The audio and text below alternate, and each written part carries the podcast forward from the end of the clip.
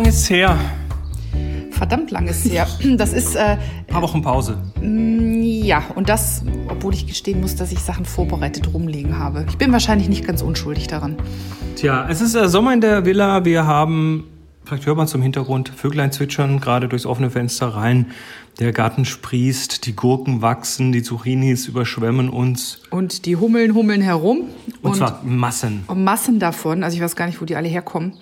Und Chris hat neues Spielzeug. Und wenn Chris ein neues Spielzeug hat, dann bedeutet das immer, dass es sehr lange bei uns auf dem Wohnzimmertisch rumsteht. Das und stimmt, das steht das- jetzt gerade neben uns.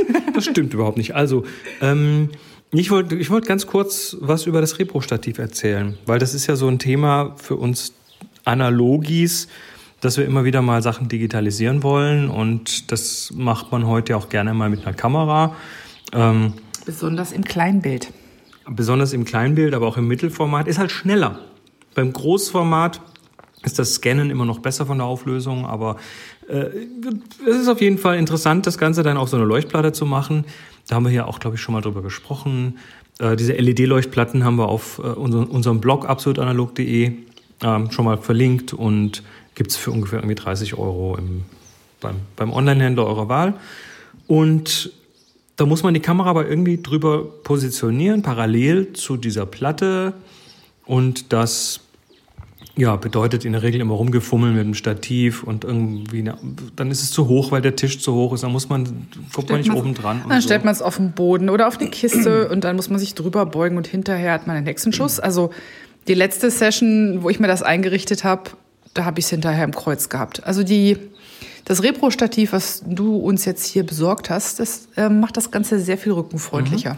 Äh, kommt du das Ganze von Jochen, äh, der ist immer wieder auf dem Happy Shooting Klostergeister Workshop, Teil der Community, Bastler und der hat schon äh, ja vor ein paar Jahren mal so ein selbstgebautes Repro-Stativ mitgebracht. Das ist also unten quasi so eine so eine U-förmige ähm, so ein U-förmiger Zusammenbau aus Alustat äh, aus Aluprofilen, nicht aus Stativen und da geht dann in der Mitte davon eine Säule hoch und an der wird eine Kamera befestigt, die dann senkrecht nach unten schaut.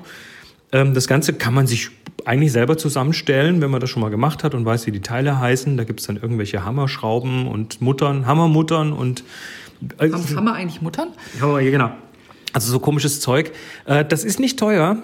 Und wenn man sich das mal überlegt, kann man einfach sagen, na gut, ich brauche drei Stücke von der Länge und eins von der Länge und den Verbinder und dieses Winkelstück und da eine Schraube und dort eine Platte. Aber das ist natürlich jetzt dann für die Leute, die es noch nie gemacht haben, nicht so einfach. Also hat Jochen sich tatsächlich mal hingesetzt und hat das Ding mal so ein bisschen ja, professionalisiert ähm, hat die Teile mal alle zusammengeschrieben, ausgemessen äh, und hat dann einen Händler gefunden, der, den äh, Dolt Mechatronik, der das als Bausatz jetzt in seinen Shop aufgenommen hat. Also man kann sich das jetzt bestellen, muss sich aber selber zusammenbauen. Der wird vermutlich gerade überrannt, oder? Naja, äh, nach dieser Sendung sowieso. Also es ist, äh, es ist so, das Teil, ich sag mal, ich habe so 20 Minuten gebraucht, um es aufzubauen. Man braucht eigentlich nur zwei Werkzeuge, einen Imbus- oder Innensechskantschlüssel mit 4 mm, einen mit 3 mm. Das ist alles. Der Rest ist so gesägt und lässt sich dann auch ähm, so draufstecken, diese Endkappen zum Beispiel. Diese Kappen über die Winkel, also das meiste ist der 4 mm. Das ist wie Fisch- Fischertechnik für Erwachsene sozusagen, so könnte man sagen. Also Ja, das wird auch in der Industrie eingesetzt. Äh, Da kann man zum Beispiel auch irgendwelche Sachen drauf laufen lassen. Also die werden so als Laufschienen teilweise verwendet für irgendwelche CNC-Geschichten und sonst was. Und naja, also 20 Minuten aufgebaut. Man braucht dann noch separat einen, einen, so eine, so eine Stativplattenhalterung. Ähm, das Geräusch. das ist nur die Platte. Die Halterung ist nämlich an dem Teil. Ja, genau, das ist die Stativplatte, die staub ich jetzt ab, weil ähm, Nimm du die mal mit. Das ist eine AK Swiss-kompatible Platte mit einer AK Swiss-kompatiblen Halterung. Da geht im Prinzip alles, was man reintun möchte. Ähm, der Jochen hat das dann schön in der Anleitung gepackt und hat auch einen Kaufvorschlag gemacht. Ich habe mir die dann gleich mal online bestellt für 15 oder 16 Euro. Die Platte, die Stativplatte. Ähm, der Hammer ist aber dieses komplette Stativ, also dieses Aluprofilteil zum so selber zusammenbauen, was man sich bei Dolt bestellen kann, kostet 34,90 Euro. Ich glaube, da, ich glaube, da ist sogar die relativ billige Variante von Hammer deutlich teurer. Ne? Ja, also es gibt, es, oder von Kaiser gibt es welche, die heißen Reprostativ. Mhm. Ähm, die sind echt teilweise, also da reden wir von 100 aufwärts. Ich habe auch schon welche für 300 gesehen, in verschiedenen Größen. Das hier ist auf jeden Fall für Reproduktionsaufgaben in dieser Art 100% ausreichend. Äh, wir haben es jetzt noch ein bisschen laut Vorschlag von Jochen in der Anleitung gepimpt und zwar unten noch so Filzfüße drunter geklebt. Die haben wir irgendwie im Baumarkt für 2,50 geholt. Zweieinhalb mal zweieinhalb. Zweieinhalb mal zweieinhalb Zentimeter hat genau gepasst.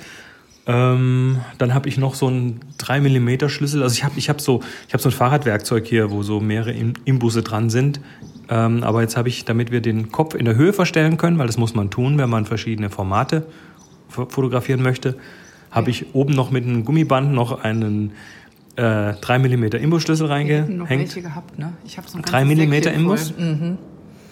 Ja. Ich habe so eine ich, Sammlung aus äh, 1000 Jahren Ikea. Aber ob das 3 mm Schlüssel sind? Mit Sicherheit. Egal, wir haben jetzt auf jeden Fall da oben einen dran gepappt. Ähm, wenn man unterschiedliche Objektive oder Kameras oder Filmformate fotografieren möchte, dann braucht man den, um diesen, diese Stativhalterung in der Höhe zu verstellen. Und ja, das ist, so, ist soweit stabil genug. Es ist, ich sag mal, also so von der Stabilität her, es ist jetzt also solide, einigermaßen solide. Es ist von, es ist oben so ein bisschen, na, wenn man die Kamera ein bisschen auf dem Stativ oben die Säule ein bisschen ausgezogen hat. Aber das Ding steht auf dem Tisch. Das wird ja jetzt nicht irgendwie im Gelände verwendet.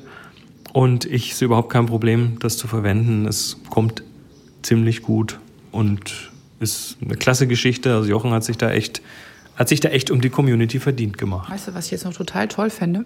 Aber das ist nur für Faule. Wenn das, Motorbetriebene Kopferhöhung? Äh, zum Bleistift. ähm, oder die Möglichkeit, ohne dass es kollidiert, auf einer zweiten Höhe äh, eine zweite äh, dran machen zu können. Das ist überhaupt kein Problem, kannst du machen. Darf nur nicht, darf nur nicht, also dann das Objektiv, was dann an der anderen, an der unteren vorbeiläuft, darf da nicht andotzen. Weil ähm, ich bin ja bekanntlich, ich reproduziere ja mit einem 150 Millimeter Makro und mhm. du mit einem 100er. Ja. Und ähm, wenn man so faul ist, den Imbus zu zücken, das rauf und runter zu machen, kann man einfach ein Stück weiter oben noch eine anbringen. Und dann könnte man immer sagen, das eine klickt unten ein, das andere klickt oben ein. Also ich habe mir jetzt für die verschiedenen Formate, habe ich mir jetzt rechts schon mal angefangen, Markierungen dran zu machen mit dem Edding. Das weiß, damit ich weiß, wie hoch ich die Platte stellen muss, für welche Kombi. Ich habe eh nur eine Kombi, mit der ich hier digitalisiere und das ist mein, 100, mein 100er Makro ja, auf der, auf der Fullframe äh, Canon DSLR. Aber ich darf es doch mitbenutzen, hast du gesagt. Natürlich. Also wenn du dir dann noch einen zweiten Kopf irgendwann eine andere Höhe machen willst, damit du dann faul sein darfst, dann musst du halt nochmal irgendwie 16 Euro ausgeben und, und die Schrauben dazu und kaufen. Schrauben dazu. Ja, ich überlege mir das mal. es war ja nur so eine Schnapsidee gerade. Also ist auf jeden Fall jetzt äh, in Kombination mit dem Lichttisch ganz cool. Es kommt jetzt noch ein weiteres Projekt dazu und zwar ähm, ist das jetzt auf Kickstarter durch. Ähm, den Pixelator, der, das ist im Prinzip eine Halterung für Negative. Und die hat unten sogar noch einen kleinen Diffusor drunter. Das heißt, man kann das auch auf irgendwelche Tablets oder sowas legen. Und das lässt sich konfigurieren von 35 mm bis 4x5. Also Großformat, Mittelformat, Kleinbild.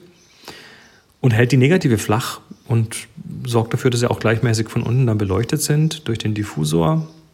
Und ich hoffe mal, dass, also das ist jetzt gerade durchgefundet, dass ich hoffe mal, dass er das auch bald hinbekommt. Es ist kein sehr komplexes Produkt, also ich gehe davon aus, dass das äh, schon noch irgendwann in absehbarer Zeit kommt. Und diese Kombi, die wäre dann, glaube ich, fast perfekt. Ja, das, ich finde das besonders schön, weil ich habe mich ja jetzt sehr, sehr lange vom Kleinbild, vom analogen Kleinbild ferngehalten, weil ich mit den Scans immer so extrem unzufrieden war. Und jetzt ähm, haben wir ja neulich zusammen mal die, äh, die Lensbaby-Bilder ähm, anal äh, analogisiert, sag ich schon, digitalisiert, die ich in Inzikofen gemacht habe. Und ich habe wieder richtig Lust drauf bekommen, ähm, auf einem kleinen Bild zu arbeiten, weil das äh, sind, sind schöne Bilder geworden. Die, die Qualität, wenn man das mit, mit der Kamera macht, ist einfach wirklich sehr, sehr gut. Und damit kann man tierisch viel anfangen. Also ich glaube, meine kleine analoge Nikon wird wieder mehr zu tun bekommen jetzt.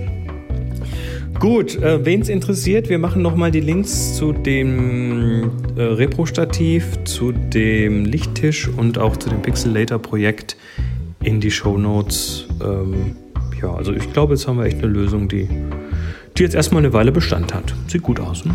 Finde ich, find ich richtig klasse, ja.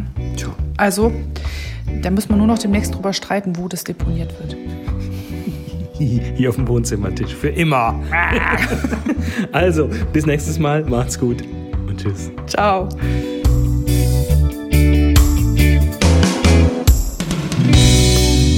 Absolut Analog ist eine Viewfinder Villa Produktion mit Monika André und Chris Marquardt.